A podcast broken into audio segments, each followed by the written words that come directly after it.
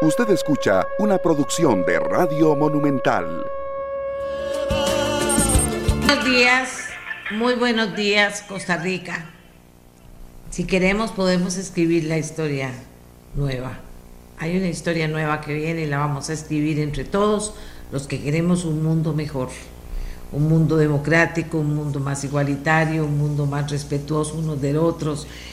Eh, un mundo en que no exista el bullying, ni exista personas que creen que pueden despedazar a otras haciendo bullying, diciendo mentiras, inventando cosas. Todo ese mundo viene, es una historia nueva, porque hay cosas que están pasando que no le gusta a la gente, toda la gente cuando no le gustan las cosas, las cambia. Y eso es una ilusión que tenemos los seres humanos que queremos y trabajamos por un mundo con esas características. Colombia y Australia derrotaron a Alemania y a Costa Rica respectivamente en el arranque del Mundial Femenino Sub-20, lo que les permite dormir como líderes del torneo. La primera victoria fue de Colombia, que sorprendió 1 a 0 a la todopoderosa Alemania en el grupo B del Mundial. La anotación del triunfo en el minuto 87 fue de Mariana Muñoz en partido disputado en el Alejandro Morera Soto en Alajuela liderados por la joven promesa Linda Caicedo de 17 años, Colombia fue superior en oportunidades a su rival. La velocidad y arranque por banda de esta atacante del Deportivo Cali fue el mejor antídoto contra el fútbol de las alemanas. México y Nueva Zelanda empataron 1 a 1 en el segundo partido del Grupo B. Con ese resultado, Colombia lidera el Grupo B con tres puntos, seguido de México y Nueva Zelanda. El día 13, Alemania enfrentará a Nueva Zelanda y México a Colombia en el Estadio Nacional en San José. Y qué bonito, porque vino gente de muchísimas partes a verlas jugar a las muchachas de la Selección Nacional de Fútbol. Vino mucha gente a verlas, a compartir con ellas, con la ilusión de verlas jugar y con la ilusión de que ganaran. No se dio, vamos a ver qué pasa. Australia derrotó 3 a 1 a Costa Rica en el partido inaugural del, mundo del Mundial Femenino Sub-20. Los goles del partido disputado en el Estadio Nacional fueron anotados por Alexandra Pinel por Costa Rica y por Sara Hunter Penal, eh, mm, Henry y Kirsty Fenton para Australia.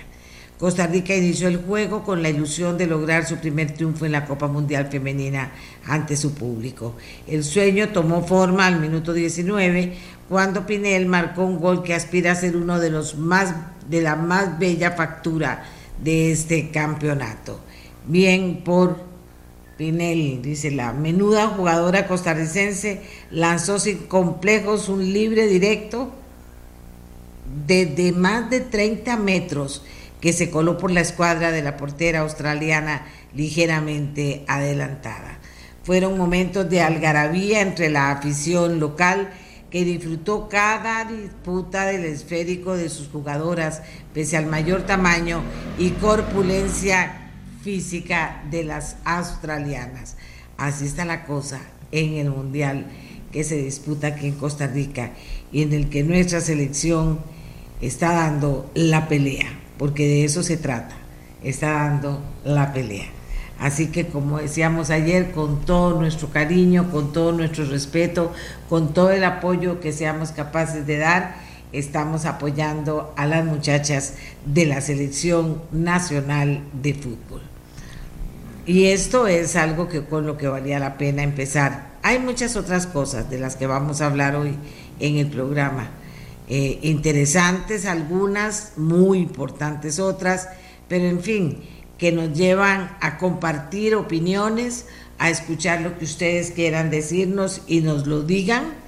¿Para qué? Para poder tener eh, su opinión que nos ayuda mucho a ir conformando una opinión pública nacional al final del programa sobre los temas que tocamos aquí. ¿De acuerdo?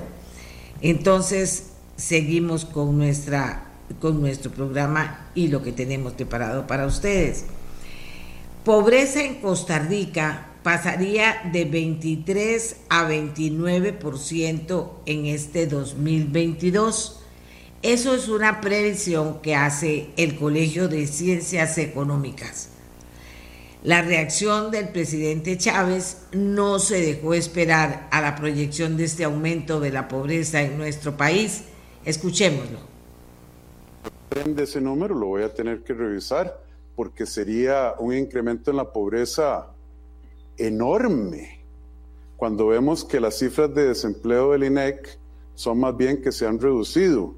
Eh, permítame eh, expresar eh, mi duda sobre ese número, una duda razonable y, constructiva, y tendría que verlo porque obviamente eso significa un, incremento en la pobreza de más del 50% en los números de la última encuesta de hogares. No veo cuáles serían las causas en vista de que el desempleo está cayendo. A menos de que ellos digan que la inflación es tan alta y que los salarios, entonces por eso es un tema técnico que yo tengo que evaluar Ciencias Económicas en el programa sobre el tema. Por explotación laboral, el Estado dará compensación económica a exfuncionaria del PANI, según informó aquí en nuestra voz la propia jerarca del PANI en el día de ayer. Jornadas laborales de 24 horas por 11 días seguidos en albergues del PANI no se han eliminado reconoció también la presidenta de la institución ayer y anuncia que iniciará negociación para modificar contratos para que los tiempos de trabajo cambien cuanto antes. Suspenden cuatro días sin goce de salario a bombero que acosó sexualmente a compañera de trabajo en San Carlos. Colocación de tubería sanitaria generará, generará paso regulado en en todo Curridabat durante cuatro meses. Eso era lo que pasaba ayer y que la gente estaba preocupado porque eso trae cola. Bueno, durante cuatro meses están colocando importante tubería en la zona de Curridabat. ¿Hasta qué instancias acudiría el presidente Chávez para eliminar pensiones de lujo? Ayer a la salida de Consejo de Gobierno el presidente Chávez también se refirió al tema. Vamos a ir a todas las instancias para que en Costa Rica no haya con corona, con pensiones que son ofensivas para la señora de Purral y la verdad para todo el pueblo decente de este país. Son nueve mil personas las que se han beneficiado de eso. Nosotros hasta los nombres hemos publicado. Eh, estamos tomando acciones en el tribunal eh, para eliminar las pensiones de los 89 diputados y sus sobrevivientes, porque algunos los han heredado, de esas pensiones. Tenemos en la Comisión de Asuntos Sociales eh, una ley para eliminar, yendo hacia adelante, todas esas pensiones extraordinarias que tienen los empleados de la Caja, el Banco Nacional, etcétera, a costo del patrono es decir, a costo de quien paga impuestos. Pero el gran premio no son esas, esas son parte de la estrategia. El gran premio son las pensiones con cargo al presupuesto que todavía existen, eh, del régimen de Hacienda, etcétera, y vamos a ir a donde haya que ir.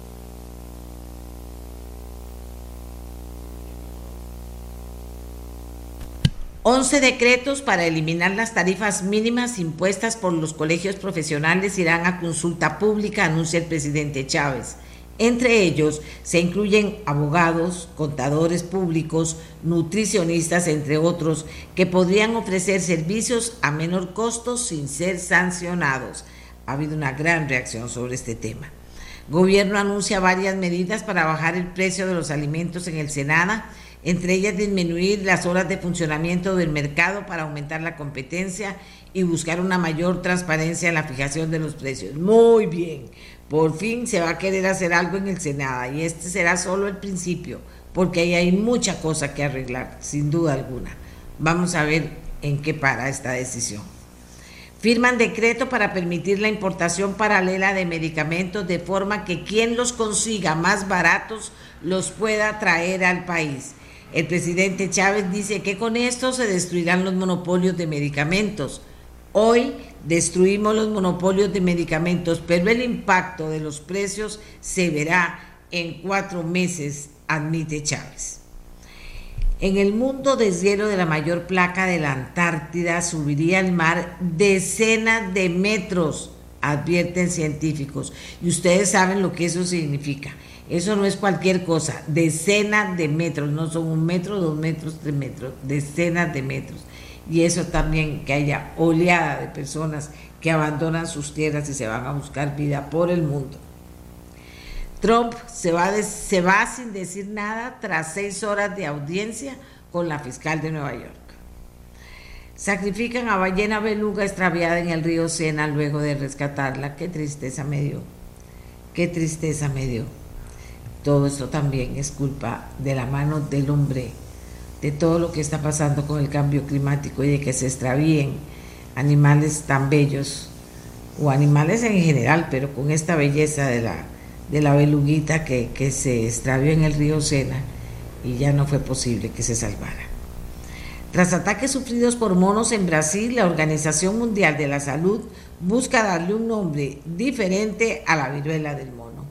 Eso es otra de las cosas en que está esfrascada la Organización Mundial de la Salud. No sé para qué tanta cosa, una cosa rápida y fácil, pero en fin, en eso están, en eso están en este momento. ¿Qué, tenemos para hoy? El Ministerio Público, como les decía ayer, emitió el pasado viernes una circular en la cual condena que el OIJ no pueda detener, ordena, perdón, que el OIJ no pueda detener a una persona sin previa autorización otorgada por el Ministerio Público. Y el OIJ dijo, opa, ¿qué pasó aquí? Bueno, vamos a analizar un poquito el tema de esta circular que al final quedó clara para unos, quedó enredada para otros y otros dicen, pero ¿qué fue lo que pasó? Si está clarísima. Bueno, vamos a hablar de eso hoy. Pobreza en Costa Rica pasaría del 23 al 29% en el 2020. Tengo que estudiar esos números, dice el presidente Chávez. Nosotros vamos a hablar con el presidente del Colegio de Ciencias Económicas que nos diga de dónde salieron esos números. El presidente Chávez dice, esto es algo técnico, tengo que verlo para poder analizar lo que significa. Y vamos a tener otro tema de salud interesante. Las enfermedades no transmisibles son la principal causa de muerte y discapacidad a nivel mundial. Estas enfermedades no transmisibles, como el cáncer, la diabetes, las enfermedades cardiovasculares y las respiratorias crónicas ocasionan el 80% de las defunciones. Sin embargo, se pueden prevenir reduciendo el consumo de tabaco, el uso abusivo del alcohol, con una alimentación saludable y con actividad física, es decir, cambiando la cultura y qué se puede hacer también a nivel de política pública para ayudar a cambiar la cultura. No lo tengo muy claro, pero en el mundo es que pasa esto, no que en unos países más que en otros, en el mundo.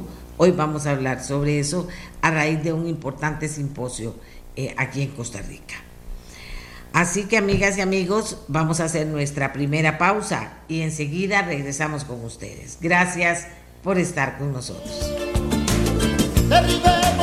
Público el Ministerio Público emitió el pasado viernes una circular en la cual ordena que el organismo de investigación judicial no puede detener a una persona sin previa autorización. Don Walter Espinosa, director de ese cuerpo policial, decía que esto va en contra de los artículos 4 y 6 de la ley orgánica e implica un estímulo para la fuerza, un desestímulo para las fuerzas policiales. Decía más, decía eh, que afecta el sistema democrático. Era una denuncia que hacía el director del OIJ. Me puse a investigar un poco el tema porque entró mucha gente preguntándonos entonces cómo era el tema este de las detenciones. Entonces me puse a investigar un poco y le pedí a los abogados penalistas que me dieran su interpretación de lo que había pasado para ver, o sea, si, si valía la pena aclararlo o no. Yo pienso que esas cosas siempre es, eh, es mejor aclararlas y entonces tengo a dos abogados que nos van a hablar del tema y tengo también algo que estuve averiguando sobre ese tema. ¿De acuerdo? Tenemos lo siguiente. En el 2020, ante la interposición de un habeas corpus, la sala constitucional reiteró la diferencia entre las dos formas que existen para arrestar a una persona, que se encuentran en el Código Procesal Penal. En dicha sentencia, la Sala Constitucional desarrolla que los cuerpos policiales del país pueden arrestar a una persona sin necesidad de una orden por medio de la aprehensión, pero establece que la policía no puede ordenar el arresto de una persona por medio de la detención, ya que dicha detención solo la puede ordenar el Ministerio Público.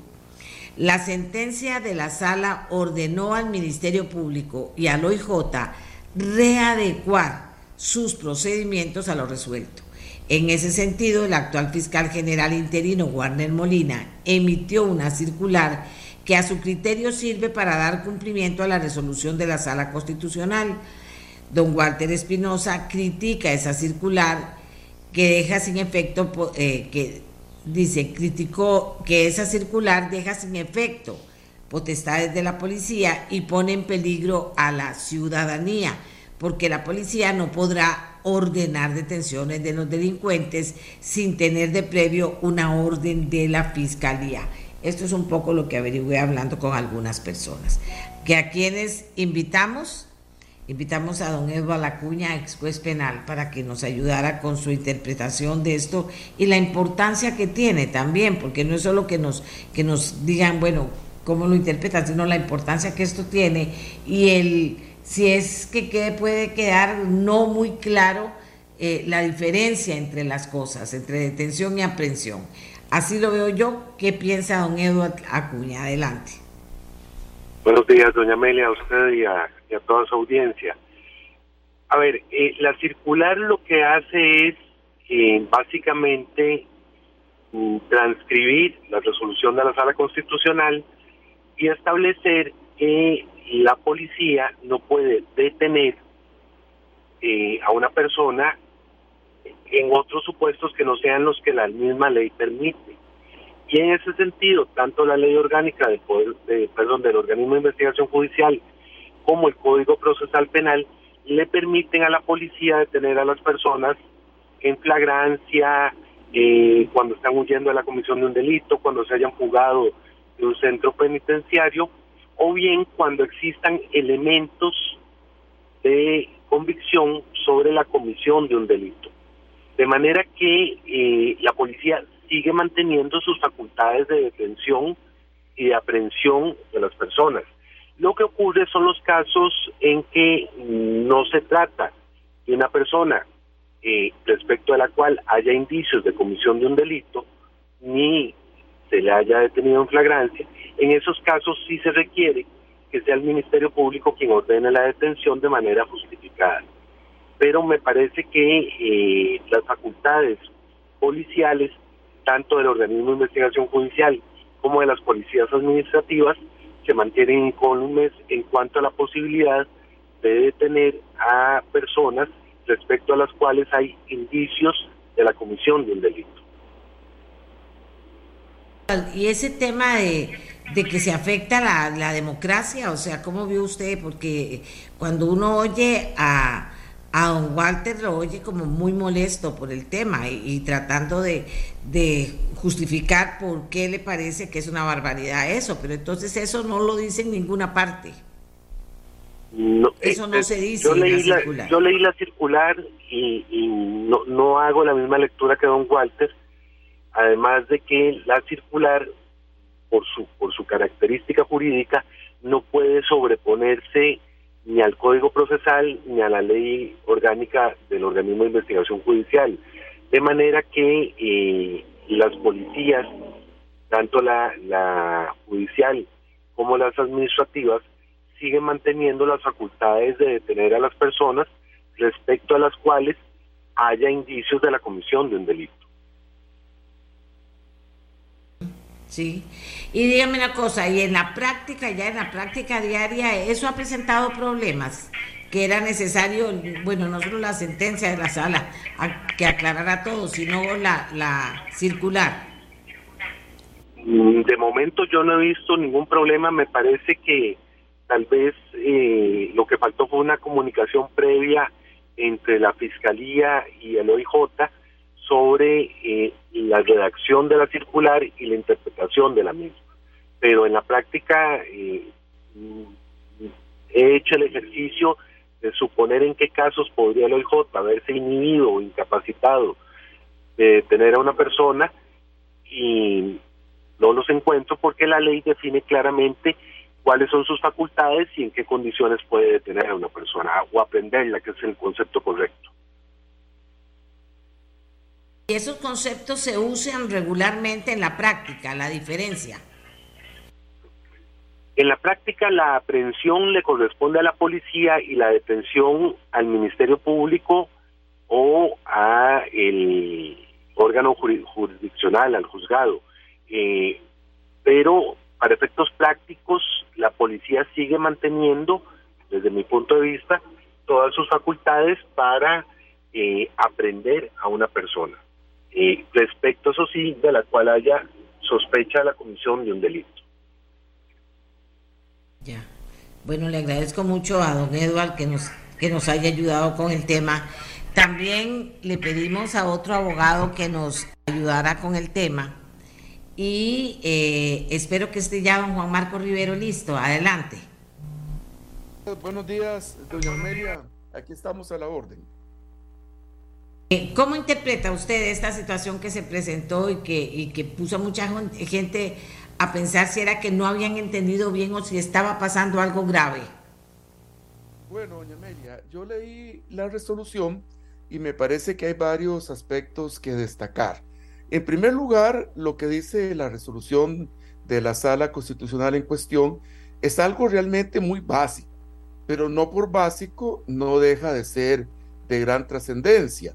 Lo que básicamente dice la sala es que a la hora de analizar las facultades que pueda tener la policía para aprender a una persona, están reguladas en primer lugar por la constitución política y después por la ley. Y básicamente cuando pensamos en la ley, pensamos en el Código Procesal Penal y en la ley orgánica del eh, organismo de investigación judicial. Y la sala eh, dice cosas muy importantes, como por ejemplo que en un Estado democrático de derecho, las fuerzas policiales deben estar necesariamente subordinadas al Ministerio Público y a lo que digan los tribunales de justicia. Eh, ¿Por qué? Porque eh, existe una experiencia histórica que, no solo es de Costa Rica, sino que también se puede observar en otros países, que allí donde las fuerzas policiales no tienen ningún control, pues se cometen abusos y esos abusos recaen sobre los ciudadanos y sus derechos fundamentales. De ahí que en nuestro sistema eh, constitucional y legal, la policía debe estar subordinada siempre por disposición de la Constitución y la ley a lo que diga el Ministerio Público y finalmente a los tribunales de justicia. Eso es básicamente lo que nos dice a grandes rasgos la resolución. Considero yo que realmente ni siquiera debería suscitar polémica el caso. Vea usted, doña Amelia, que el artículo 37 de la Constitución Política que cita el fallo en cuestión dice claramente que hay dos formas eh, de actuación eh, cuando se trata de restringir la libertad de una persona.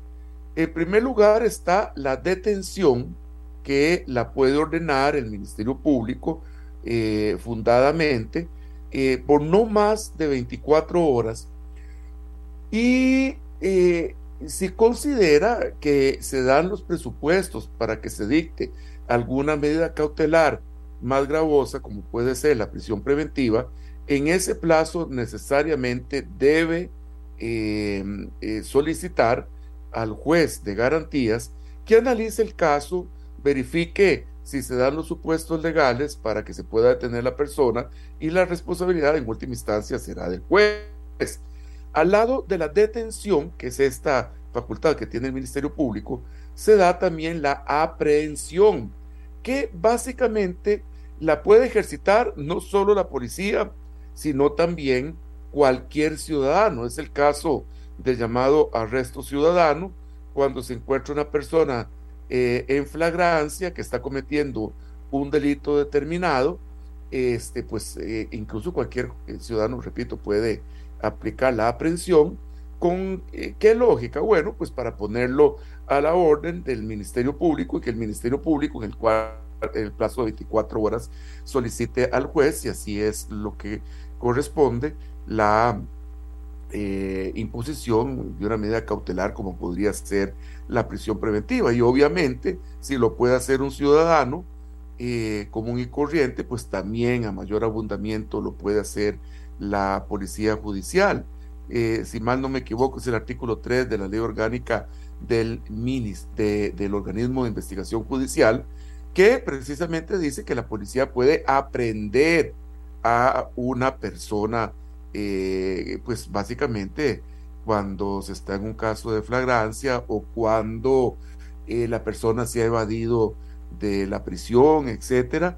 Y entonces no es que lo va a tener la policía judicial 24 horas, no, no, inmediatamente que se ha aprendido debe ponerlo a la orden del Ministerio Público para que éste decida si solicita la prisión preventiva o si este, en realidad considera que eso no es necesario porque no se dan los supuestos de ley. Básicamente, doña Amelia, esta es toda la discusión. Realmente me parece a mí que desde el punto de vista constitucional y legal, la resolución de la sala constitucional es absolutamente ajustada a derecho. Repito, incluso señala cosas que son muy básicas y que realmente en criterio de quien habla ni siquiera deberían suscitar polémica. Em, el, el, fallo de la sala constitucional dice una frase que quisiera leer acá porque me pareció realmente muy importante y que quiero destacar.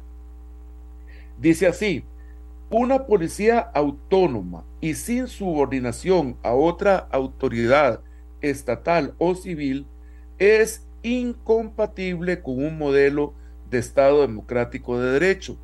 La anterior consideración parte de una premisa que se impregna de los valores y principios constitucionales, la cual sostiene que no debe de existir ejercicio de poder alguno, por más discrecional que sea, sin su respectivo control y rendición de cuentas. Y agrega un último parrafito la historia ha constatado que la libre actuación de cualquier tipo de cuerpo policial, sin la más mínima coordinación jerárquica y control respectivo de otro órgano o ente estatal, ha desencadenado en actos con consecuencias graves para los derechos fundamentales.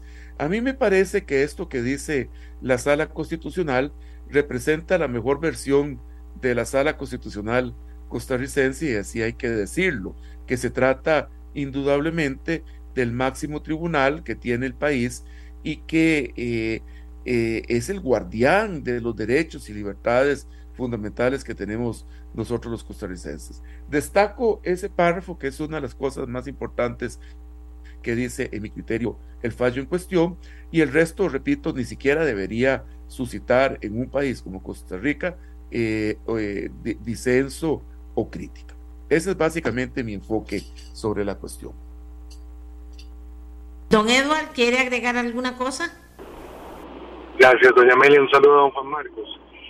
Básicamente me parece que lo que hubo fue un problema de comunicación eh, a nivel de Fiscalía y de OIJ que hace que la lectura que da don Walter Espinosa eh, le preocupe el, el, tema de la circular pero que si observamos, como bien ha señalado Juan Marcos, lo que dice la sala, más lo que dice la ley orgánica del OIJ, más lo que dice el Código Procesal Penal, eh, las facultades de la policía siguen estando incólumes y permite eh, ejercer sus labores dentro del marco constitucional y legal costarricense. De, de hecho, mm, si me ah. permite, claro. Gracias. Un comentario adicional en este sentido es muy interesante destacar un hecho importante. Eh, ¿Qué es lo que se plantea a la discusión del, eh, ¿cómo se llama? A la discusión de los tribunales eh, constitucionales. En este caso, bueno, se habla de que habría habido una detención ilegal y se habla de que se conculcaron otros derechos y libertades de, de los recurrentes. No obstante, la sala constitucional, cuando analiza el punto relativo a si se habían detenido bien o mal los, eh, eh, los recurrentes, eh, vea lo que dice. Se, vamos a ver, le voy a leer un parrafito porque me pareció muy importante destacar esto. Y nos señala la sala que en el caso concreto, cuando se trata de determinar si ellos fueron detenidos, aprendidos, mejor dicho, de manera correcta o no, la sala dice que fueron aprendidos correctamente por la policía judicial, porque en el contexto de las circunstancias podía este, eh, interpretarse que se daban los presupuestos legales para presumir tal vez algún caso de flagrancia. Después se determinó que no lo había, pero la sala deja incólume esa posibilidad de la policía a la hora de aprender a la persona para eh, examinar el punto. Lo que la sala señala después, y por eso es que declara con lugar el recurso, es porque aparentemente, según nos dice la sala, se habrían conculcado otros derechos, como por ejemplo que estuviera presente su abogado defensor, si los estaban interrogando, etcétera, etcétera. Eh, pero en cuanto al punto de la, de la aprehensión, la sala no encontró ningún reparo que hacer a la actuación de la policía. Entonces coincido con lo que dice mi querido colega y amigo, don Igual, que efectivamente esas facultades están incólumes, incólumes por parte del organismo, de la policía del organismo de investigación judicial. En nada lo afecta el fallo. Ahora, tal vez más, eh, ¿cómo lo podríamos decir? Eh, importantes, tal vez que la policía entienda que si bien esas facultades se encuentran incólumes, siguen subordinados a lo que diga el Ministerio Público y con muchísima razón más a lo que diga el señor jefe del Ministerio Público, punto, no hay otra forma de verlo. Y una vez que está prendida la persona, pues inmediatamente, inmediatamente, no es que la policía disponga de 24 horas para tenerlo ahí sin informar al Ministerio Público, inmediatamente tiene que comunicar lo propio al Ministerio Público para que se tomen las decisiones correspondientes. Tal vez, eh, porque yo estoy seguro que los oficiales del OIJ leyeron el fallo que comentan, tal vez fue esto último lo que no les hizo mucha gracia, pero es que realmente no se trata de que la resolución haga gracia o no, se tiene que cumplir, por como se tiene que cumplir todo el ordenamiento jurídico, porque respecto del principio de supremacía del ordenamiento jurídico, no existen fueros ni inmunidades que valgan. Pregunta de muy diversas maneras de un hecho, de un par de hechos que han pasado en los últimos meses. La detención de una persona y dijeron, no, si tiene más de 90 veces que se le ha detenido y la otra de 46 veces que se le ha detenido. En relación a esto, ¿tiene algo que ver? ¿No tiene nada que ver, don Eduardo? No, señora. Eh, las detenciones o las aprehensiones que realiza la policía administrativa eh, debe pasar la persona y la prueba a la orden del Ministerio Público. Eh, en ese en esos dos casos falta información para saber si fue que simplemente se pasó a la persona para efectos de identificación, lo que ocurre con frecuencia, o si se les atribuye a la comisión de algún delito si se pasó la prueba que es indispensable para que el Ministerio Público pueda gestionar ante el juzgado eh, cualquier tipo de medida cautelar. Juan Marco. Sí, coincido totalmente con lo que dice Don Ewell. Estamos ahí absolutamente de acuerdo. Así es como funciona. Funciona.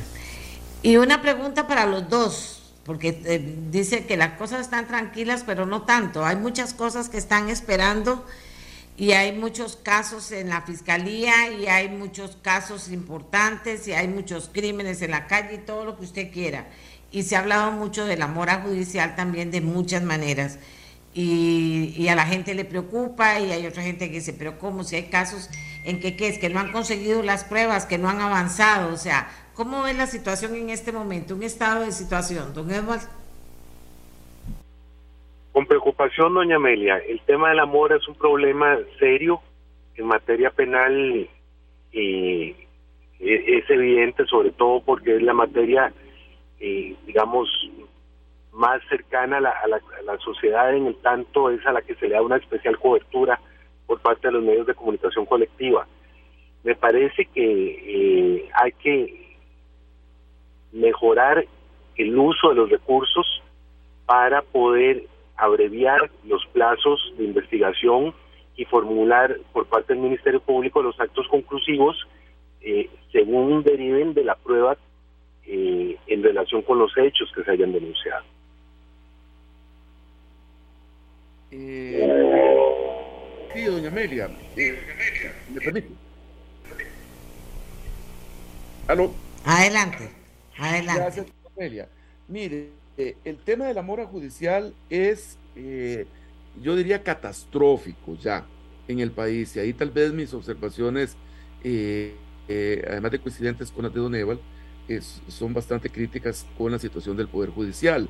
Recientemente recordamos que en el caso de don Miguel Ángel Rodríguez se declaró con lugar un recurso porque, de amparo, si mal no me equivoco, porque eh, llevaba 20 años esperando eh, que la causa fuera elevada a juicio. No puede ser que una persona vea comprometida toda su vida esperando que los tribunales decidan, decidan resolver sobre el caso. Pero lo peor, esta fecha de 20 años, doña Amelia, se repite insistentemente. Hace un poco de tiempo me comentaba un colega y amigo que tenía 20 años una causa en Guanacaste y le comentó al fiscal y le dijo, hey, mira, ya se murió el imputado y se murió el ofendido, tal vez podríamos terminar el proceso, ¿verdad? Y de ahí, por supuesto, ¿qué va a hacerse después de 20 años?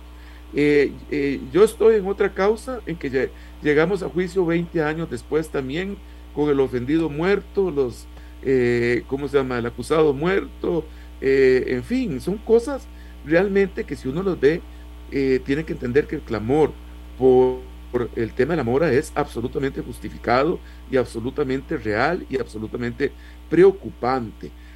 ¿Por qué se da la mora? Mire, doña Amelia, yo le voy a poner un ejemplo que me consta de primera mano y a veces puedo poner ejemplos donde uno haya intervenido, pero es el que mejor conozco. Cuando yo fui el presidente del segundo circuito judicial de San José, el de Guadalupe, fui el primer presidente de ese tribunal. Doña Amelia, nosotros teníamos una competencia penal juvenil para todo el país, penal tributario para todo el país y penal de adultos que iba desde Tibás hasta, mm, ay Dios mío, creo que hasta San Pedro, si no me equivoco, en esa época, y desde Coronado hasta La Uruca, una zona sumamente complicada y llena de asuntos. ¿Sabe usted cuál era el circulante que teníamos? Cero expedientes en penal juvenil, cero expedientes en penal tributario. Y estábamos haciendo el debate en los juicios penales de adultos dentro del mes que llegaba el expediente al tribunal. Y éramos solo 10 jueces. En algún momento la sala eh, la Corte eh, eh, nos pasó 685 asuntos de San José, los sacamos todos dentro del mismo año y dentro de la carga normal del tribunal. Nos pasaron el mismo año mil expedientes más y fueron resueltos todos en el mismo año. ¿Qué, y con 10 personas. ¿Qué significa esto, doña Amelia? Que si hay voluntad, si hay mística, si hay conocimiento y decisión de trabajar, no debe haber mora judicial. Adicionalmente, no se puede negar que vivimos en una sociedad donde la proliferación de delitos, lo comentábamos en otra oportunidad, surge eh, casi que por generación espontánea. Todos los días la Asamblea Legislativa mete más y más y más y más delitos, algunos de los cuales ya están suficiente, son hechos que están suficientemente regulados en la legislación penal existente y que a veces la gente no repara que entre más tipos penales se vengan a crear, se va a recargar todavía más el funcionamiento de los tribunales de justicia. Pareciera ser que es un asunto de, de prudencia, de lógica, racionalizar la cantidad de delitos que tenemos Y, y desde esa perspectiva, el derecho penal, eh, eh, ¿cómo se llama? Liberal hace la observación muy correcta, creo yo, de que solo se deben reprimir aquellas conductas que representen un peligro mayúsculo para los bienes jurídicos más importantes para la sociedad y además cuando las demás ramas del ordenamiento jurídico no sirvan para resolver el problema. Si nosotros tenemos claro esto, tenemos una línea de política legislativa eh, que puede ayudar muchísimo a superar la mora judicial, porque simplemente no alcanza el tiempo ni alcanza los recursos con una avalancha de leyes. Entonces el tema del amor es muy complicado, doña Amelia, pero eh, le pongo este ejemplo que le indiqué para decirle que sí se puede tener un despacho al día. Claro, cuando llega un asunto complicado y usted dice, uy, qué torta, qué complicado, venga el otro y baja el expediente y resulta que es más complicado y sigue con esta lógica, tenga la seguridad que al mes los expedientes y ya se hace un problema complicado.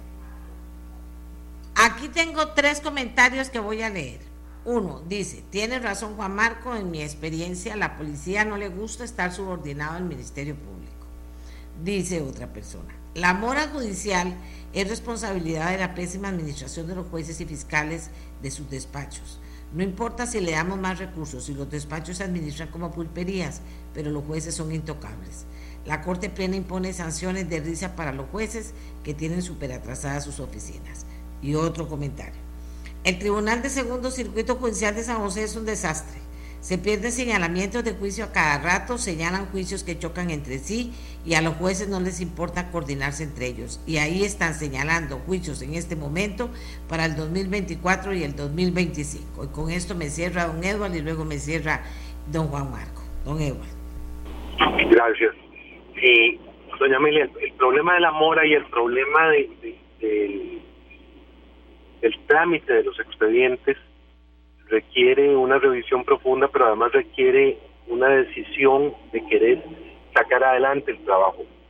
Yo veo con preocupación que hay asuntos en los que no hay un norte claro de qué es lo que se investiga, eso hace que se atrase la investigación y luego eh, en la realización de los debates, en efecto, hay que mejorar, eh, digamos, la, la, gestión de, estos debates para poder disminuir los, los, los atrasos que se están sufriendo. Pero eh, me parece que aquí es la Corte la que tiene que, que definir reglas de juego claras en cuanto a la forma de gestión de los despachos y la forma de atención de la mora como un problema real y no como un problema eh, inevitable, que podría ser un, error de, de, la manera de enfrentar el, el, tema de la mora judicial. Don Juan Marco. Efectivamente, coincido en lo que indica don Ewald. Tal vez es una aclaración. Yo, yo renuncié en el 2001 al Poder Judicial. No sé ahora actualmente cómo será la organización del Tribunal del Segundo Circuito Judicial, lo hago nada más como observación a lo que comentaba eh, el, oyente. Eh, creo yo, doña Amelia, que este, la Corte eh, Suprema de Justicia debería realmente entender que el problema de la mora judicial es el mayor factor de deslegitimación del Poder Judicial que existe en este momento. Es algo a lo cual se le debe entrar con decisión y eh, con criterios claros y creo yo que requiere una política coordinada del Poder Judicial, del Poder Ejecutivo y del Poder Judicial para lograr eh, buscar un balance y que las expectativas legítimas de los costarricenses que procuran una justicia pronta y cumplida no se vean eh, conculcadas. Eso me parece que es una tarea país realmente y sobre lo cual tenemos que ponernos a trabajar con ahínco, ¿verdad?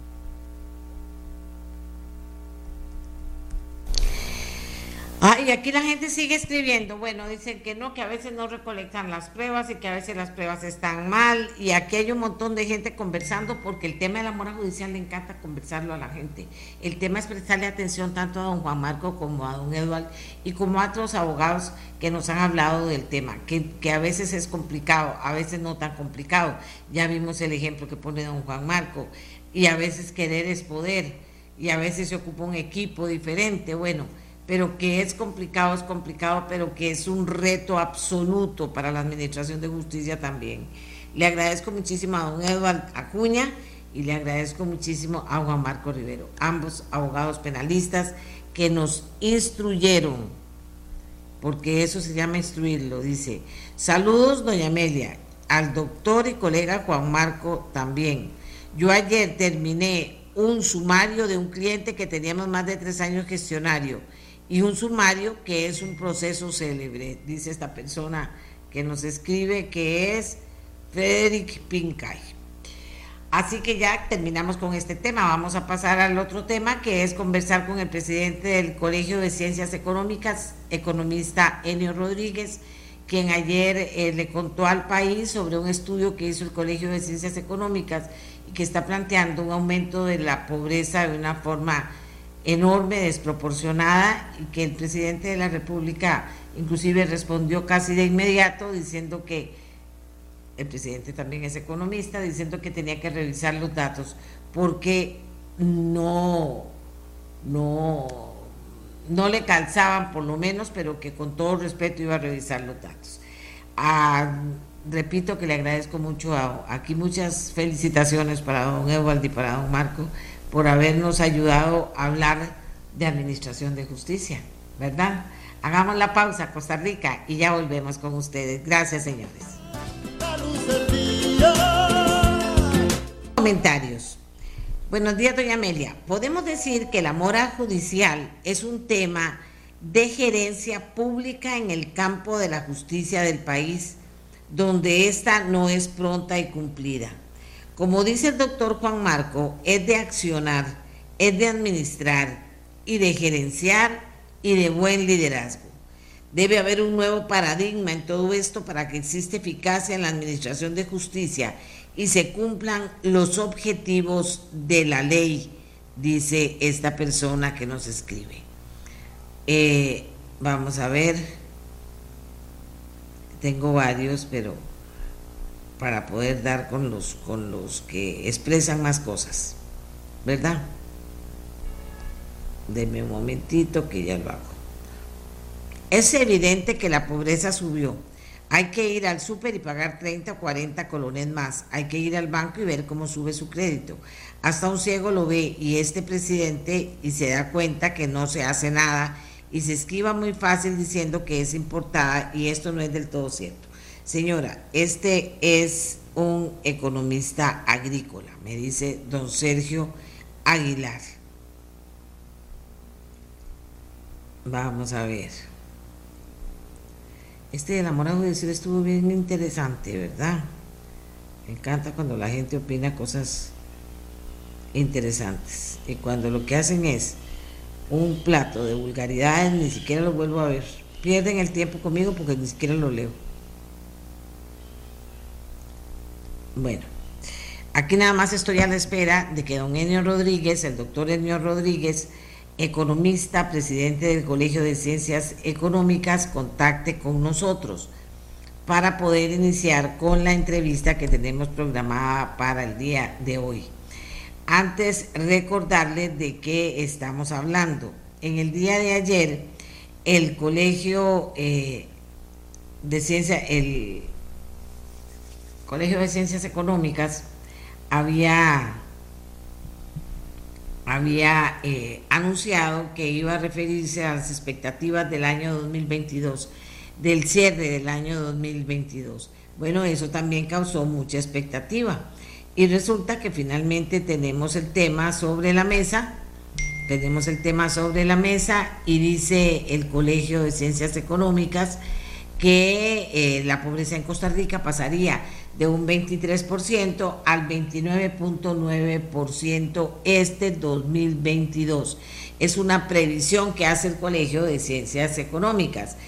Y de inmediato, poco tiempo después de que hiciera esta previsión en una conferencia de prensa, el propio presidente de la República eh, responde a esta inquietud planteada por el Colegio de Ciencias Económicas sobre el aumento de la pobreza.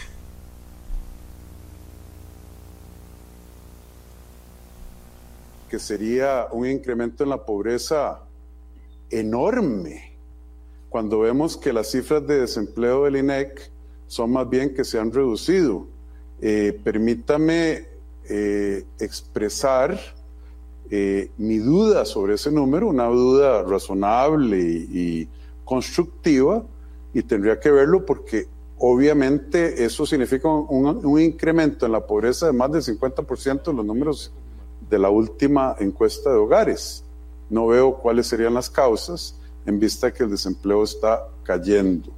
A menos de que ellos digan que la inflación es tan alta y que los salarios, entonces por eso es un tema técnico que yo tengo que evaluar. Bueno, ya tenemos a don Enio Rodríguez, presidente del Colegio de Ciencias Económicas.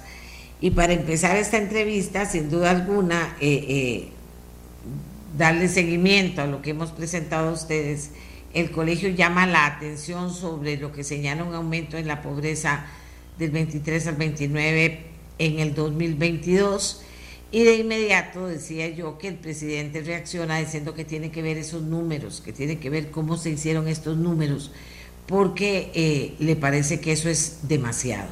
Bien, entonces vamos a empezar con don Enio saludándolo y preguntándole. Eh, don Enio, ¿cuál fue la metodología que utilizaron ustedes para poder llegar a hacer una afirmación tan grave en última instancia? Adelante, buenos días. Muy buenos días, doña Amelia, y muchas gracias por invitarme a su programa. Eh, la metodología que seguimos es la de línea de pobreza, que esta se calcula por medio de el valor de la canasta básica alimentaria, que para definir la línea de pobreza se multiplica por 2.5 y para definir pobreza extrema es el valor de la canasta básica. Eso quiere decir que están en pobreza extrema familias o hogares que no tienen suficiente para consumir el mínimo calórico para todos los miembros de la familia. Pobreza es una situación un poquito más holgada en donde no alcanza para un consumo que se considera razonable para, una, para un hogar. Ese método lo que nos permite entonces es proyectar esa línea de pobreza y por otro lado calcular los ingresos que están teniendo los hogares y para eso lo que hicimos fue hacer los ajustes de salarios que ha habido para obtener entonces la pérdida de poder adquisitivo neta. Ese es el método que hemos seguido eh, de las declaraciones del presidente debo destacar que me llenó de satisfacción su preocupación con el tema. Estamos de acuerdo que es de origen externo y que las posibilidades de acción del gobierno y del Banco Central son limitadas. Sin embargo, se están tomando acciones en la dirección correcta. Adicionalmente, pues vi con, con mucho agrado que el presidente está dispuesto a considerar acciones inmediatas para atender familias que estén cayendo en situación de pobreza extrema, que es un poco el llamado que estamos haciendo nosotros. Ahora bien, estos datos corresponden a proyecciones desde agosto de 2021, porque la fuente que hace eh, la definición de, del de las familias que están en condición de pobreza es la encuesta nacional de hogares. La última que se publicó fue en octubre de 2021 que corresponde a datos de agosto del mismo año. Entonces son datos que ya tienen un año. Para poder proyectar hasta fin de año, entonces estamos haciendo una proyección de año y medio. Una primera recomendación es ya se realizó el trabajo de campo de la encuesta nacional de hogares de 2022, se hizo en el mes de julio y el, el, Instituto Nacional de Estadística y Censos ha dicho que los resultados se publicarían como es usual hasta en octubre. Una recomendación sería hacer un cómputo parcial, preliminar, de los niveles de pobreza para saber en qué situación real estamos, para no tener que hacer proyecciones pues de tanta, de tanta extensión en el tiempo, que eso siempre tiene debilidades, para seguir monitoreando y analizando y poder discutir con mayor precisión qué es lo que esperamos para la siguiente parte del año. Nuestros datos pues muestran una, una alta eh, crecimiento de la pobreza, particularmente de personas, 29.9% de las personas estarían en condición de pobreza, que corresponde a 26.7 de hogares, que eso comparado con hace un año, con agosto de o julio de 2021 significa pasar en el caso de los hogares de 23 a 26.7 y en el caso de personas de 26 a 29.9. Estamos proyectando pues aumentos considerables de la pobreza. Don Enio, hemos pasado situaciones similares anteriormente en Costa Rica en cuanto a esos números y teniendo las referencias que tenemos para dar esos números. Bueno, el caso más grave ocurrió con la crisis de 1981, cuando la pobreza llegó al 50%. Uno de cada dos hogares cayó en condición de pobreza.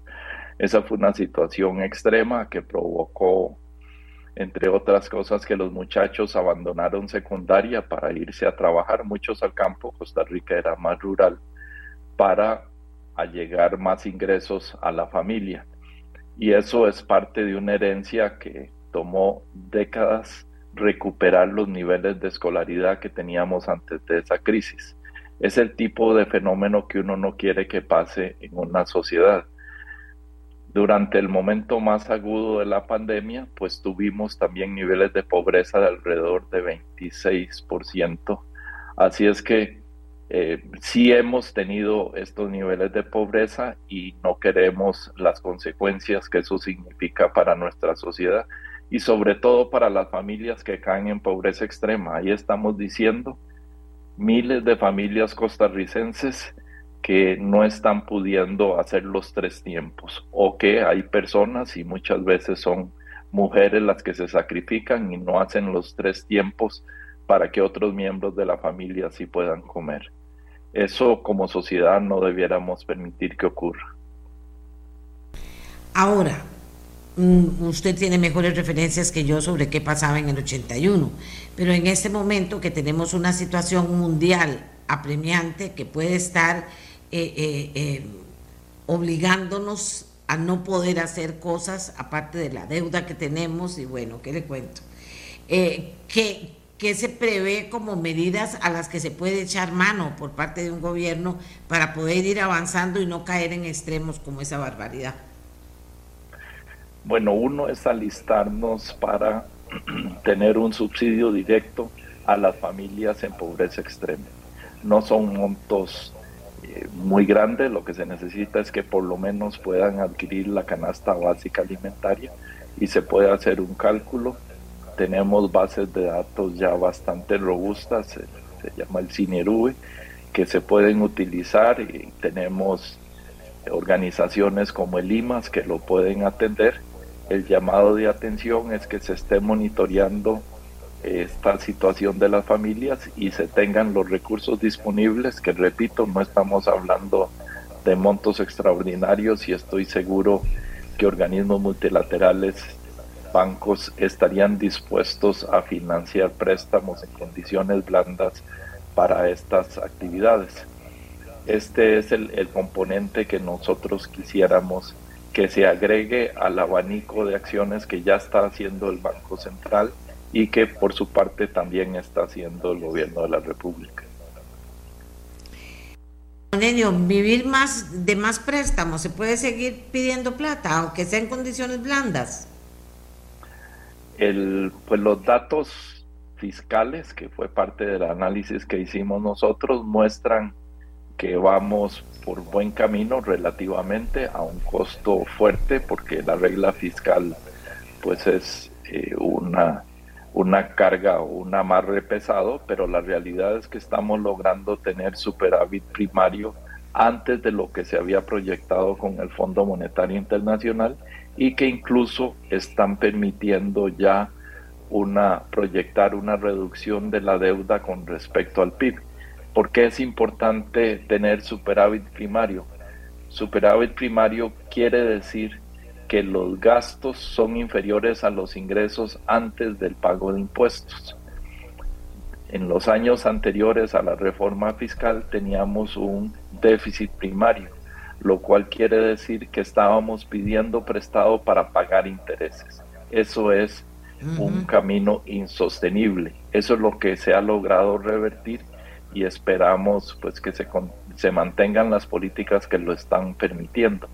Eso nos da un cierto grado de holgura y el financiamiento de largo plazo de organismos multilaterales pues es de los que impacta menos en cuanto al servicio de la deuda porque son plazos muy largos y tasas muy bajas.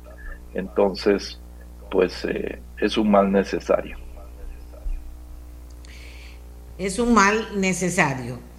Bueno, yo supongo que una vez que usted ayer dio a conocer estos datos por parte en representación del Colegio de Ciencias Económicas, bueno, reaccionó el presidente, pero reaccionaron muchos otros sectores, o sea, todos coincidentes con, con la línea que usted muestra y los resultados que obtuvo, don Enio.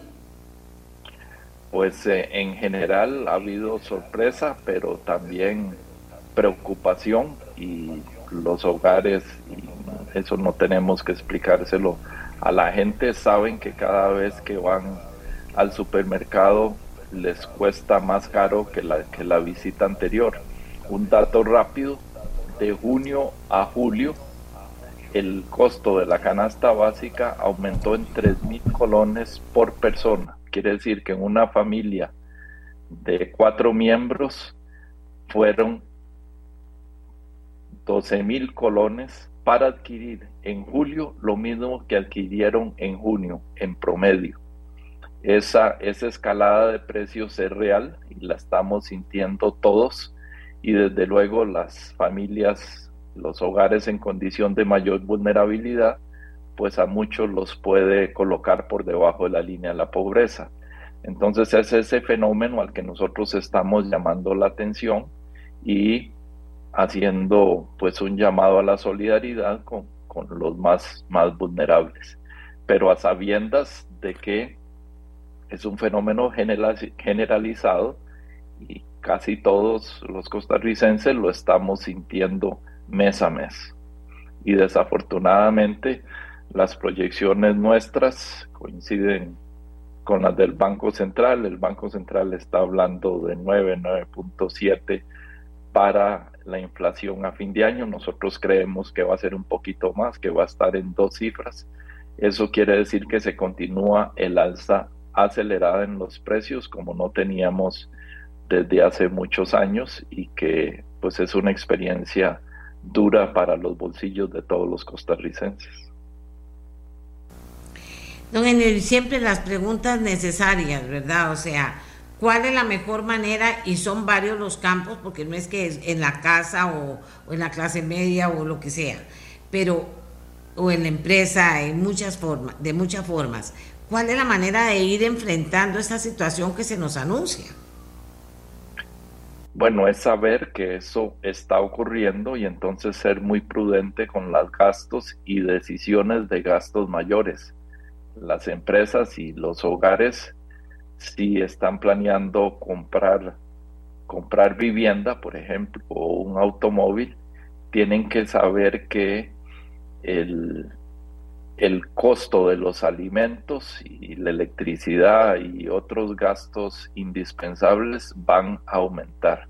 Entonces, no solo tiene que alcanzar hoy los ingresos para hacerle frente a gastos mayores, sino que tienen que prever que hacia adelante otros rubros van a crecer y que haya margen para hacer esas, esas decisiones. tenemos que volver, los que ya tenemos más años, nos recordamos la inflación de, del 82, que llegó en algún momento a tener tres cifras. eh, que hay que desarrollar estilos de, de vida acordes con eso porque los ingresos se van quedando atrás casi siempre. Entonces, eso significa que hay que planificar de manera distinta el presupuesto, suponiendo que va a haber aumento de gastos para el consumo de los artículos esenciales. Y en ese sentido, ser muy, muy cuidadoso de definir qué es lo que es prescindible para tener una estrategia pues, de supervivencia adecuada a un momento de alta inflación es eh, toda una estrategia. Las empresas tienen que cuidar mucho su estrategia de precios para no quedarse sin capital de trabajo en una ronda de aumento de precios. En fin, son consideraciones financieras, bueno, más sofisticadas para las empresas, pero válidas también para los hogares. Es el momento de cuidar mucho, tomar decisiones de inversión o de gastos mayores.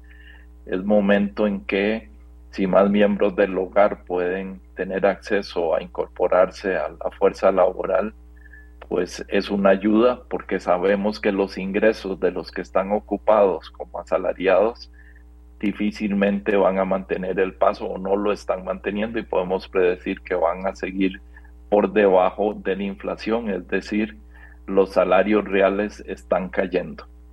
Entonces los hogares se enfrentan a una realidad pues eh, dura en, todos los niveles en el sentido de que el nivel de vida que podían tener hace unos meses, hoy ya el dinero no alcanza para mantener esos niveles de vida.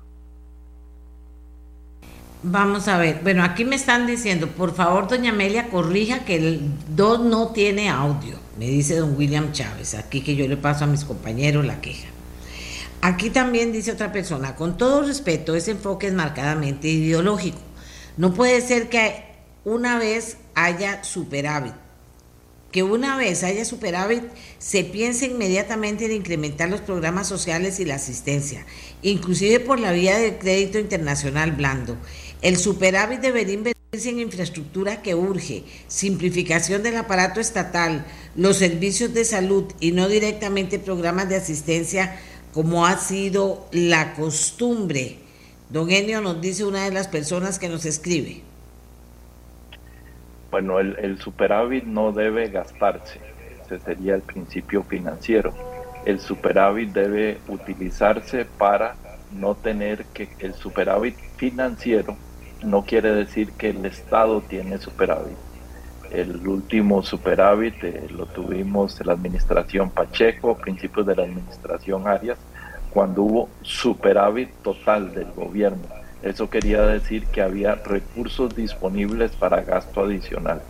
Ahora estamos teniendo superávit financiero, que es un superávit de los ingresos con respecto a los gastos antes del pago de intereses. Pero una vez que se incluye el, pago de intereses, estamos hablando, el Ministerio de Hacienda está proyectando para este año un déficit de 3.5%. Así es que no es momento de soltar las amarras y empezar a hacer gastos en, en otras cosas muy deseables como infraestructura, escuelas y otros, y otros gastos que el país está necesitando y que todos somos conscientes el único caso que yo estoy haciendo aquí una salvedad y puede ser con recursos propios de otros programas o de otros eh, otras fuentes es para atender a la gente que está con hambre.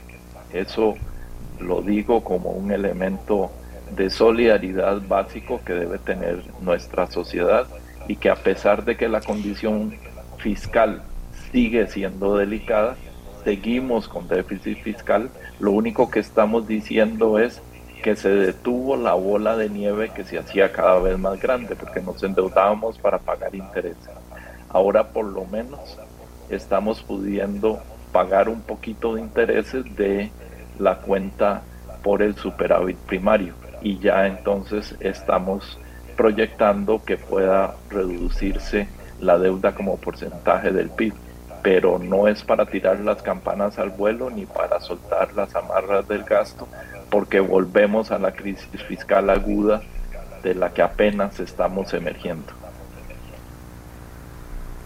Aquí dice la gente, algunas acciones para objetivos de desarrollo sostenible, involucrar a todo tu entorno contra la pobreza, donaciones, comercio justo para evitar la pobreza, consumo responsable y sostenible, aprovecha tus cualidades y habilidades personales realizando cursos o actividades en centros comunitarios y sociales. Puedes apadrinar a un niño o una niña para facilitar su acceso a alimentos, educación y sanidad. Banco de alimentos. Promover debates sobre la pobreza, voluntariado, ayudar con alimentos, agua o ropa. Dice otra persona, buenos días, si todos siguiéramos la corriente del río, sería el inicio del fin. Los bancos sin prestar, los empresarios sin invertir y la gente sin trabajo. Ahora más que nunca hay que ser disruptivo, dice la persona que nos escribe. Eso creo yo. Eh, aquí la gente opinando. Va a ver, aquí le digo. Ah, bueno, que lo del voluntariado, eso es muy importante. Sí, siempre se puede ayudar algo más. Don Enio, otro tema, el tema de la intermediación. Vieras que a mí me ha llamado mucho la atención que cuando hablan de la inflación, etcétera, están dando los nombres de cuáles son los productos más afectados y sale el tomate, la papa. Digo yo, pero ¿cómo es eso aquí en Costa Rica que eso pase? ¿A qué se debe? El, fenómeno de la intermediación puede estar jugando también un papel importante en estas crisis. Pues siempre se ha dicho que, el tema de la intermediación es un problema serio en Costa Rica y para eso se han creado las ferias de los agricultores, Senada y distintos esquemas, el PIMA, pero siempre vuelven a aparecer los intermediarios. Ese, ese es un tema permanente de preocupación, pero no es nuevo, no explica el aumento de precios. Lo que hace es que encarece los productos para el consumidor mientras que el productor recibe menos pago. Lo que, lo que está ocurriendo en esta época son básicamente yo diría dos fenómenos. Uno, el alza del petróleo significó el alza de los fertilizantes, que muchos de ellos, la urea, eh, y otros, y otros eh, fertilizantes son derivados directamente del petróleo. Entonces, usted conversa con un, con un productor y está sintiéndose ahogado por el aumento de los insumos agrícolas. Y eso hace que tenga que subir el producto final para no tener pérdidas. Adicionalmente, estamos, el segundo factor, estamos en la época pues más aguda de la época lluviosa, invierno como le decimos nosotros, que hace que la producción de hortalizas disminuya. Entonces eso hace que los productos como los que usted mencionaba, tomate y otros, pues también aumenten de precios porque caen más plagas, hay menor producto saliendo. Así es que hay una combinación de factores que hacen que estos productos estén subiendo además de la crisis mundial que ya se expresa en aspectos específicos como los insumos de estos productos. Vea qué interesante lo que me dicen aquí, que estaba pensando yo a la par de la intermediación. Dice, con todo respeto, Costa Rica nunca ha olvidado la pobreza extrema. 24 entidades dedicadas a la pobreza confirman que esa es una prioridad. El problema es que no es efectivo. Los recursos se van en salarios y beneficios en esas entidades. Yo en la Feria del Agricultor le he preguntado eso a los vendedores y ellos indican que han aumentado muchísimo los insumos, el combustible, etcétera. Pero qué interesante esto de, las 24 instituciones eh, atendiendo la pobreza en este país y de que solo en salarios, etcétera, etcétera, sería bonito hacer una, una una investigación con buena data para darnos cuenta de, en qué estamos siendo inefectivos, señor, porque eso es, eso es real. Eh, cada vez hay más ayuda, cada vez hay más pobreza, cada vez hay menor control sobre eso. Bueno, es cierto que el Estado costarricense y muchos, muchas personas lo, lo hemos venido diciendo, pues debe pasar por una una revisión. El Estado costarricense se ha hecho muy grande, 320 instituciones tenemos en un país tan chiquito como Costa Rica. y sabemos que hay duplicidad y dentro de estas hay problemas de eficiencia y de eficacia.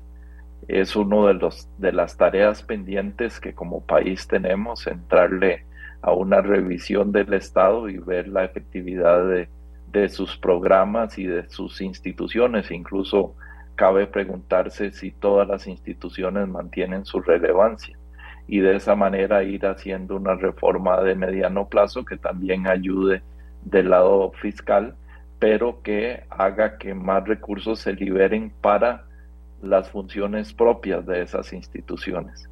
Algunas han llegado al punto de que los recursos alcanzan para pagar salarios y no queda para hacer obra. Eso es un sinsentido. Así es que efectivamente esa es una de las tareas pendientes. Sí, aquí mucha gente ha dicho, vea, digo mucha gente porque cuatro personas en este momento que usted acaba de hablar de mucha gente, dice, ¿por qué el colegio no ayuda con una investigación en esas instituciones? Alguien tiene que meterse porque si no las, las informaciones verdaderas se ocultan. Pues con mucho gusto podemos colaborar, pero desde luego tiene que haber una, una decisión de alto nivel donde nosotros podemos colocar recursos y, personas. Nosotros somos eh, pues un ente pequeño que muchos trabajamos por voluntariado, incluido a mi persona. Así es que no es que tampoco podemos sustituir a mi de plan o a la Contraloría General de la República que tienen pues mucho más recursos que nosotros, pero sí podemos eh, ayudar en esos estudios y ser pues parte de la sociedad civil que vigile que esos estudios se hagan con la rigurosidad metodológica que, deben tener. Dice otra señor, otra persona, en este contexto macroeconómico y microeconómico debemos ir a la cultura de ahorro país, cada institución, cada empresa, cada familia, cada persona, ahorro, ahorro y ahorro. Hay empresas con políticas de ahorro por muchos años como parte de la cultura de las personas. Eso nos ayuda a mitigar la crisis de manera sostenible. ¿Qué cree, don Enio? Es correcto. Eh, si tenemos una cultura, es una cultura de vivir por encima de los niveles posibles. Vivir así como el país eh, mantiene niveles de consumo elevados gracias al endeudamiento o lo ha hecho por muchos años a nivel familiar también es cierto que se mantienen niveles de consumo gracias a creciente endeudamiento y las familias costarricenses están altamente endeudadas. Entonces el ahorro es necesario igual con el Estado para ir disminuyendo la deuda que tienen los hogares en primer lugar.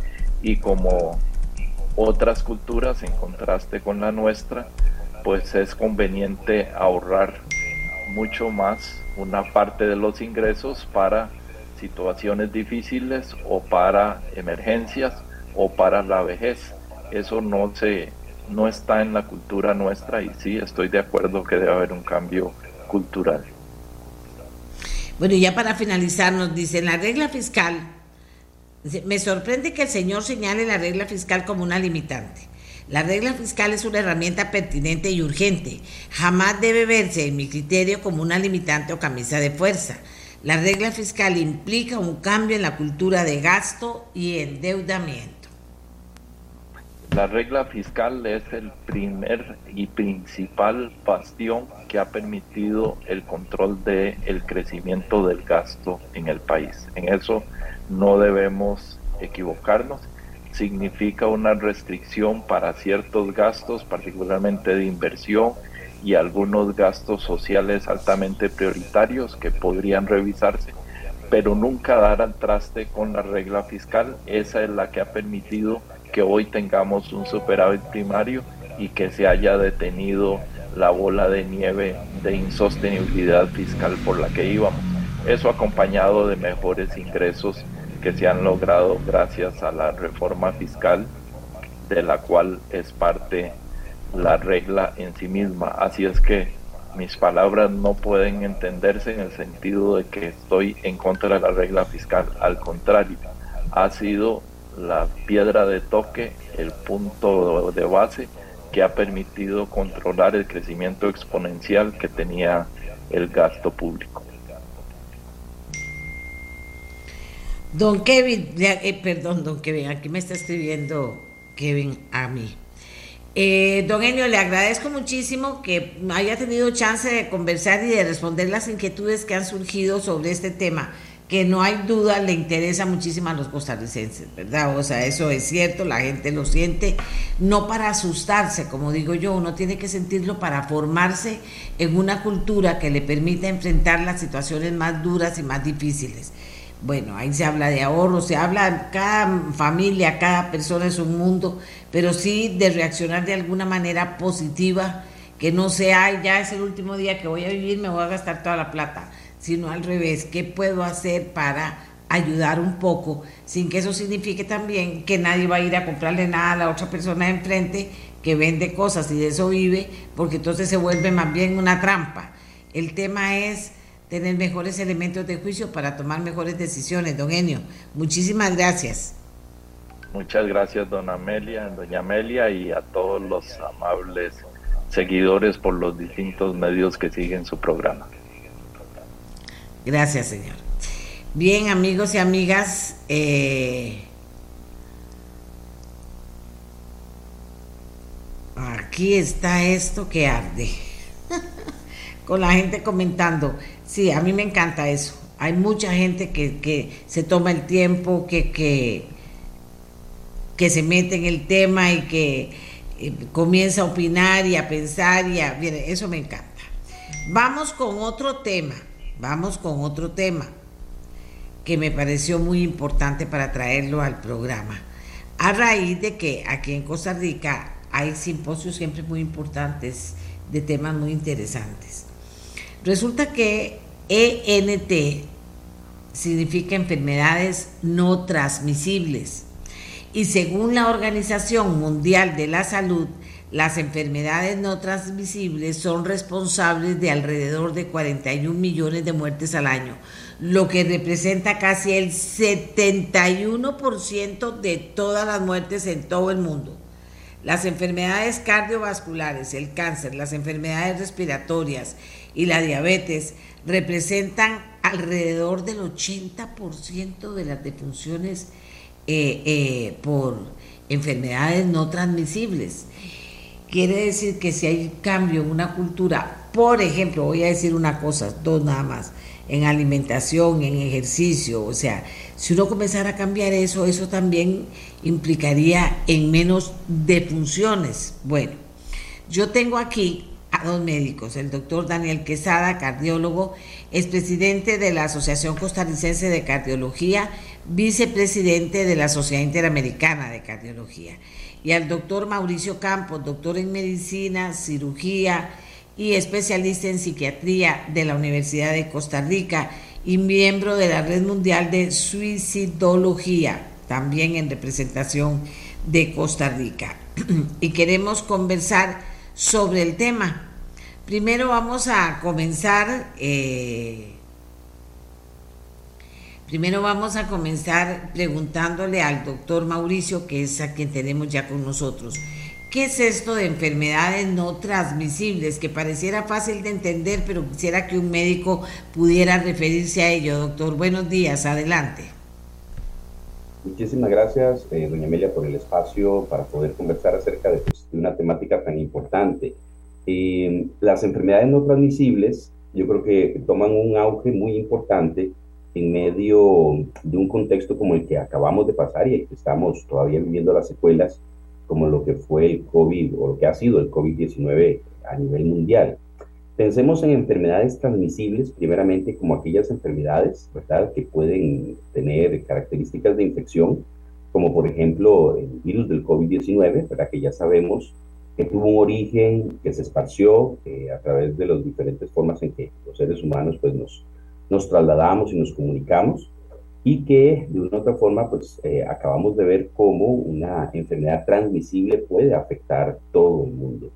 Sin embargo, eh, a partir de una enfermedad transmisible como esta que hemos estado eh, sufriendo hace más de ya de dos años, también se pueden desarrollar una serie de enfermedades no transmisibles alrededor y hay una serie de enfermedades que no se transmiten, por así decirlo, de persona a persona, sino que tienen otros factores por ejemplo, a nivel genético o a nivel eh, que tiene que ver más con, el, eh, con la salud de las personas, con cuánta eh, invertimos en nuestra propia salud, que tiene factores hereditarios u otros que no precisamente tienen la característica de ser infecciosas y que también están afectando una gran cantidad de personas, como usted lo, lo consideró ahorita en la introducción.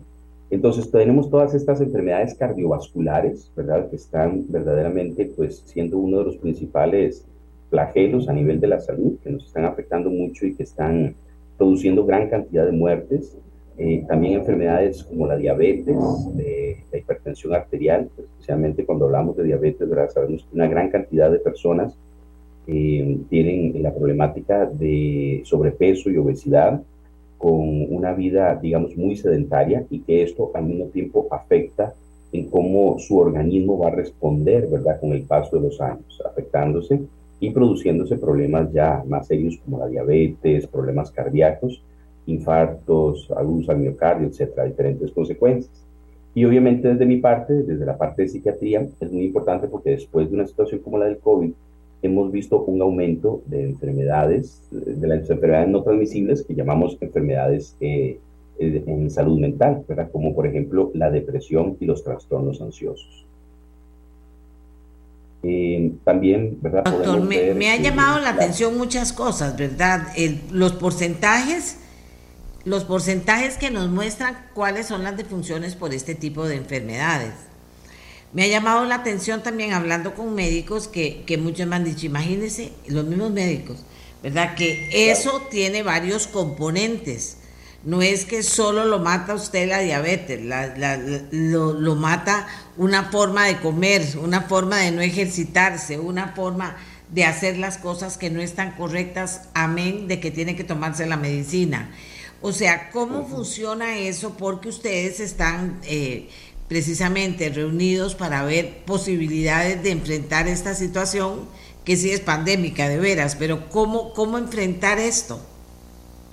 Bueno, eh, uno de los principales puntos de, eh, con los que nos enfrentamos es con la información adecuada. Para eso precisamente es este foro centroamericano de enfermedades no transmisibles, eh, en el cual pues desde acá, desde Costa Rica, se está tratando de hacer eh, una influencia positiva hacia otros lugares a nivel de Centroamérica, Latinoamérica y de que un llamado a la unión, digamos, entre todos los profesionales para que tengamos en cuenta no solamente las enfermedades infecciosas y la enfermedad tan fuerte que ha sido el COVID, sino que pongamos atención eh, a, estas enfermedades no transmisibles, que en el caso eh, del doctor Quesada como cardiólogo, del doctor Chin Hao Chin Tu, que es el, el endocrinólogo, que va a también podernos apoyar el día de hoy en el foro y mi persona como psiquiatra, eh, estamos viendo una gran cantidad de pacientes que como secuelas de todo este proceso de COVID están teniendo problemas a nivel endocrinológico, cardiológico y psiquiátrico.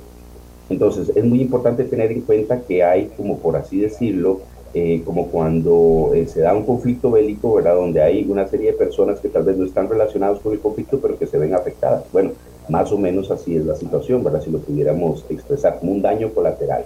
¿En qué sentido? Que hay una serie de personas, ¿verdad? Que a través de estas circunstancias, por ejemplo, de lo que vivimos con el COVID, de la dificultad para poder ir a los gimnasios, hacer ejercicio, alimentarse bien, la dificultad para poder conseguir un buen trabajo o que fueron despedidos, cómo esto afectó nuestra salud integral.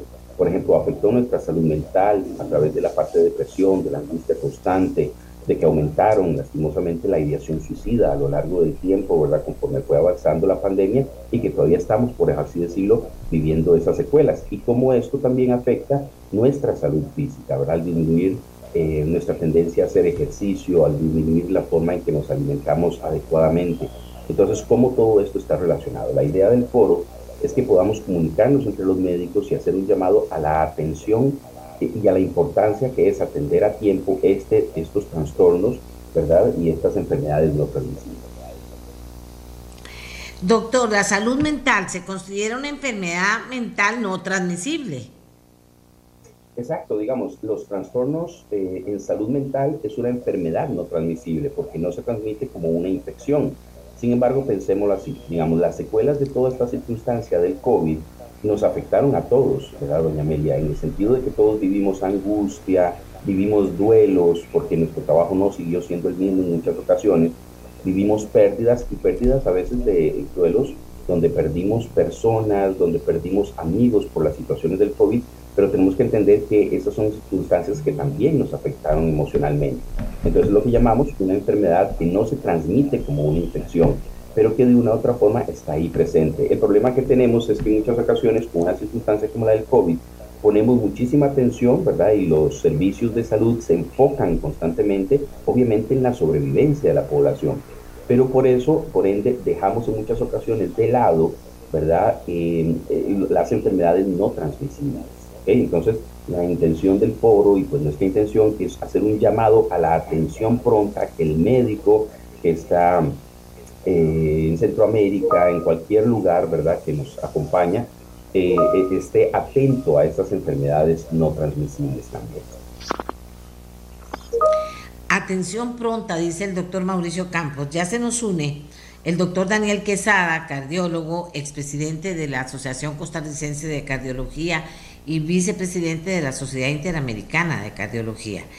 Eh, atención pronta, la detección pronta también, para poder influir en, un nueva, en una nueva vida que impacte eh, eh, un padecimiento de este tipo, porque como les dije, estos médicos están reunidos tratando de ver cómo hacer para enfrentar esta situación.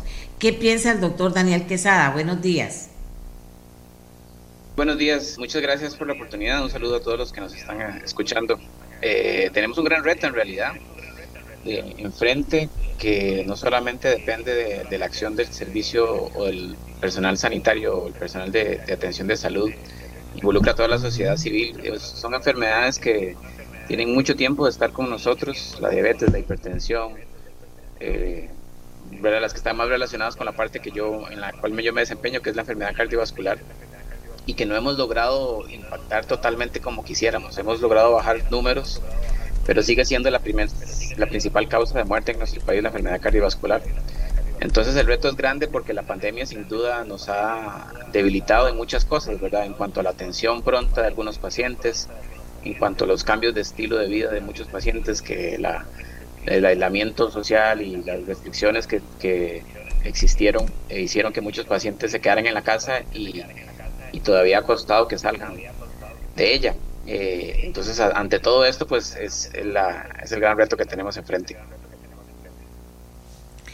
Bien, eh, este congreso en el que están participando, doctor, eh, para que nos dé mayores detalles sobre esto y también llamar la atención sobre, sobre una empresa que está organizando y patrocinando este Congreso, porque también es importante que las empresas se inmiscuyan en estos estudios, en este intercambio de, conocimientos como es un Congreso. Eh, me parece a mí, ¿verdad? Por eso es que lo menciono, porque eh, me gustaría que habláramos un poquito del Congreso.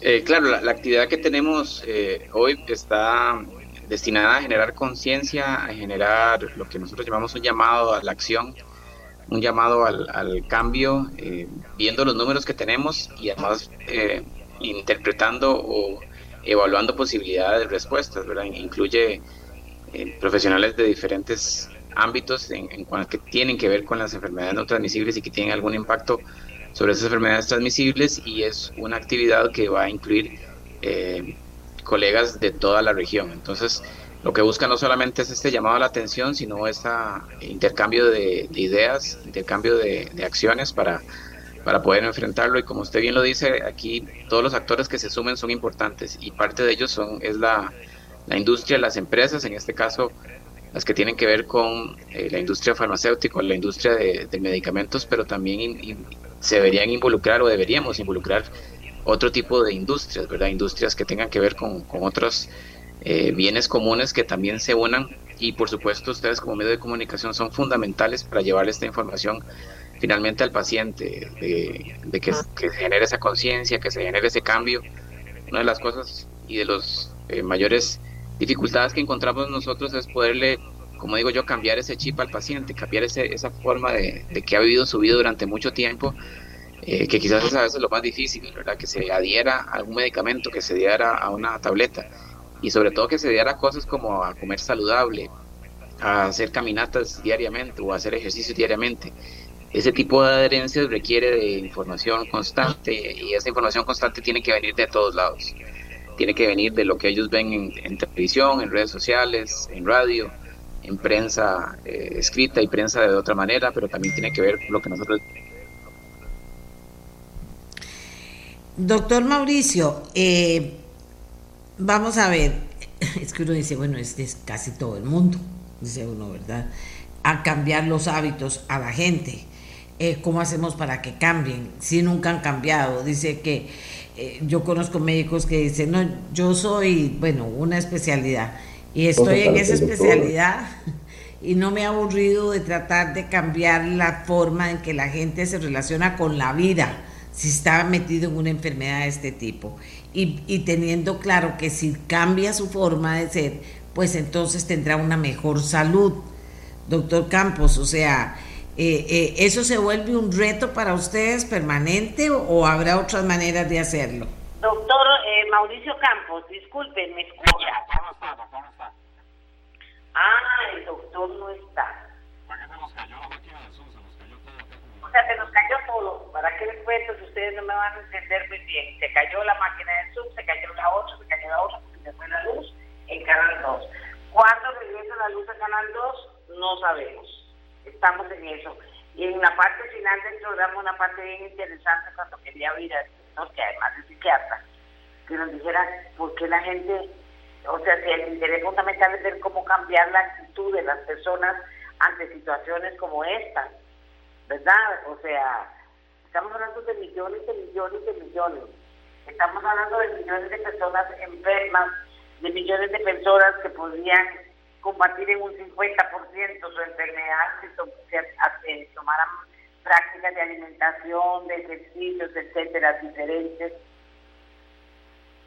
Porque no es fácil tampoco porque no es fácil.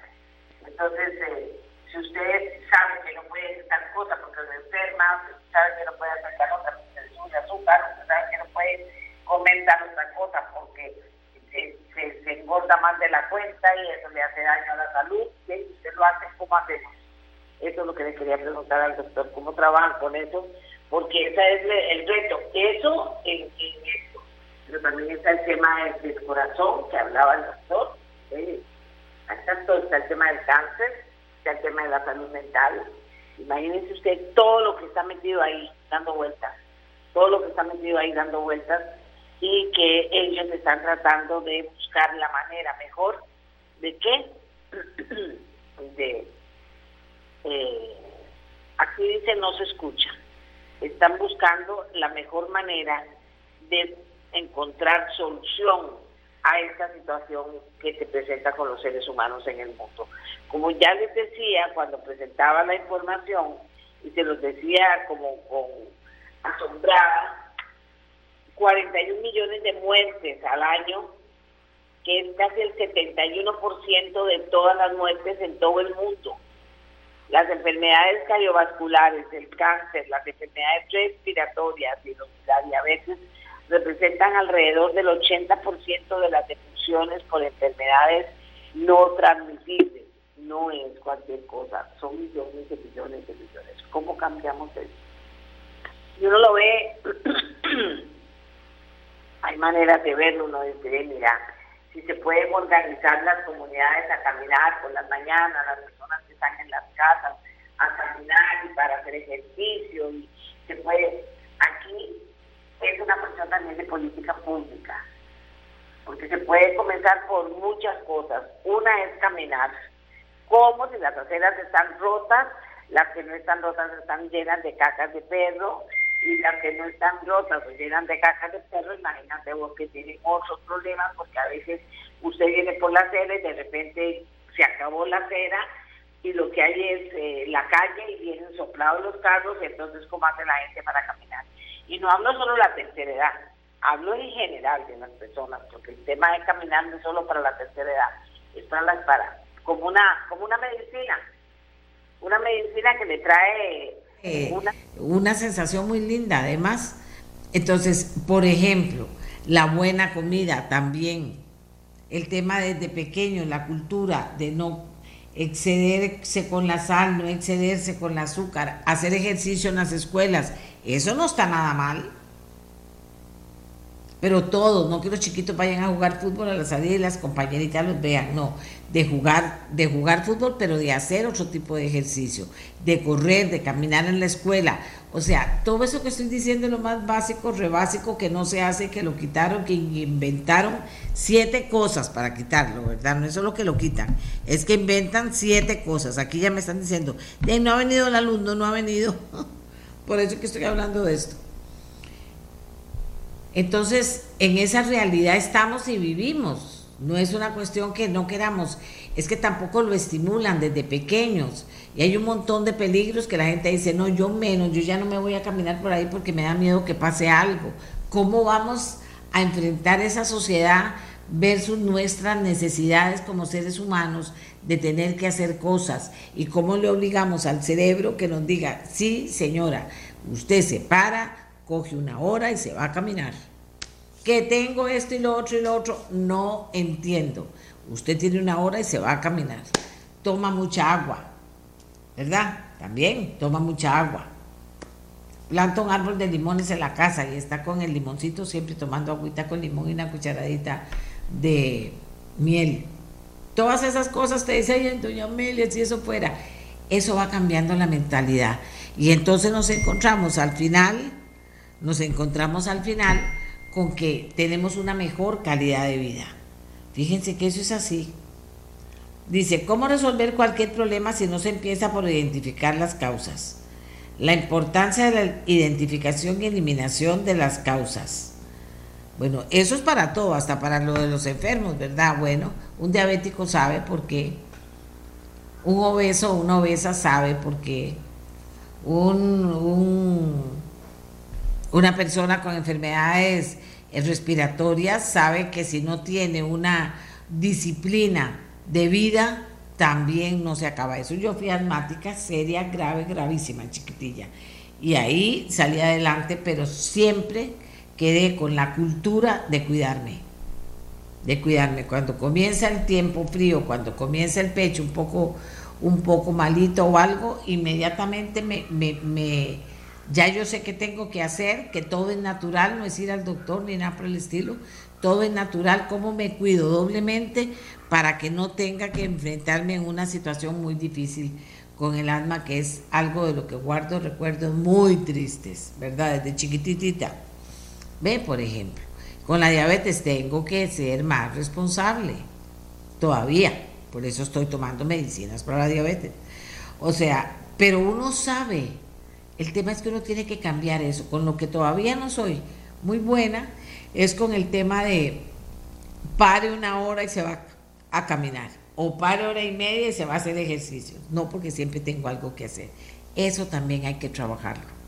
Bueno, no, lo voy a hacer. Y si me atraso en eso, me atraso. Muy difícil. Muy difícil para mí hacerlo así, pero eso también tiene que ver con la decisión personal de que si me quiero cuidar, me cuido. Y si no, no y que debemos hacerlo bueno. Y si eso lo extrapolamos a lo que son los, los centros de trabajo, las posibilidades de salir, hay gente que vive en un lugar que puede salir a caminar por todo el Paseo Colón y devolverse, qué maravilla, y no lo hace, y eso es gratis, ahí está. ¿Verdad?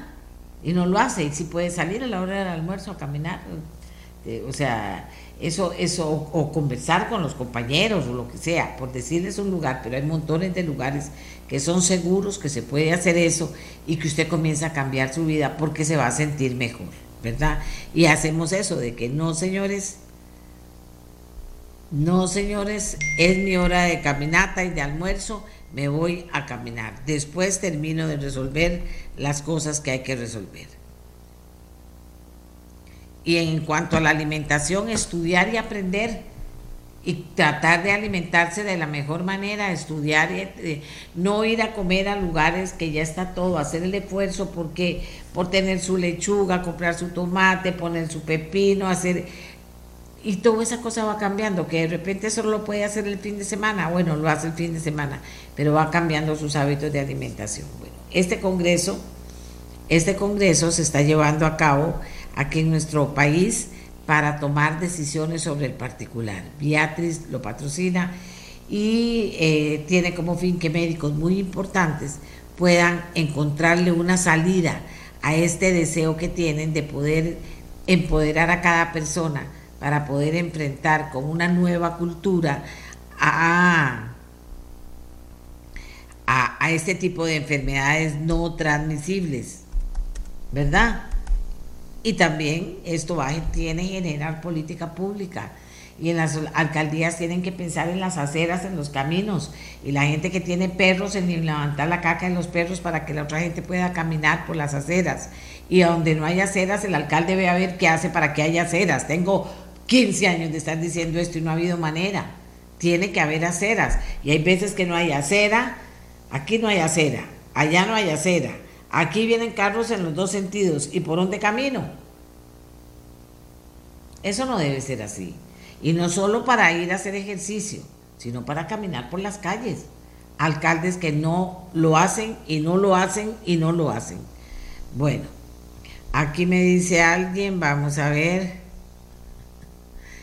Eh, les agradezco mucho que hayan estado con nosotros. Vamos a hacer una pausa y mañana volvemos. Vamos a hablar del tema de los colegios profesionales. Y, eh, lo que quiere hacer el presidente Chávez. Mañana vamos a hablar de eso, a ver qué piensa la gente y cómo nos, nos, eh,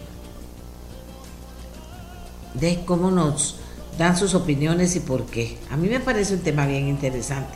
Por el momento pensemos en caminar, en abrir un espacio para correr, eh, para hacer comida más sana, pensemos en todo eso que tiene que ver con nosotros y nuestra salud y mejorar lo que padecemos, enfermedades no transmisibles y buscar por supuesto ayuda. Y entre más joven usted está atento a buscar ayuda, pues obviamente será un adulto mayor más tranquilo. Hacemos una pausa y nos vamos hasta mañana. Este programa fue una producción de Radio Monumental.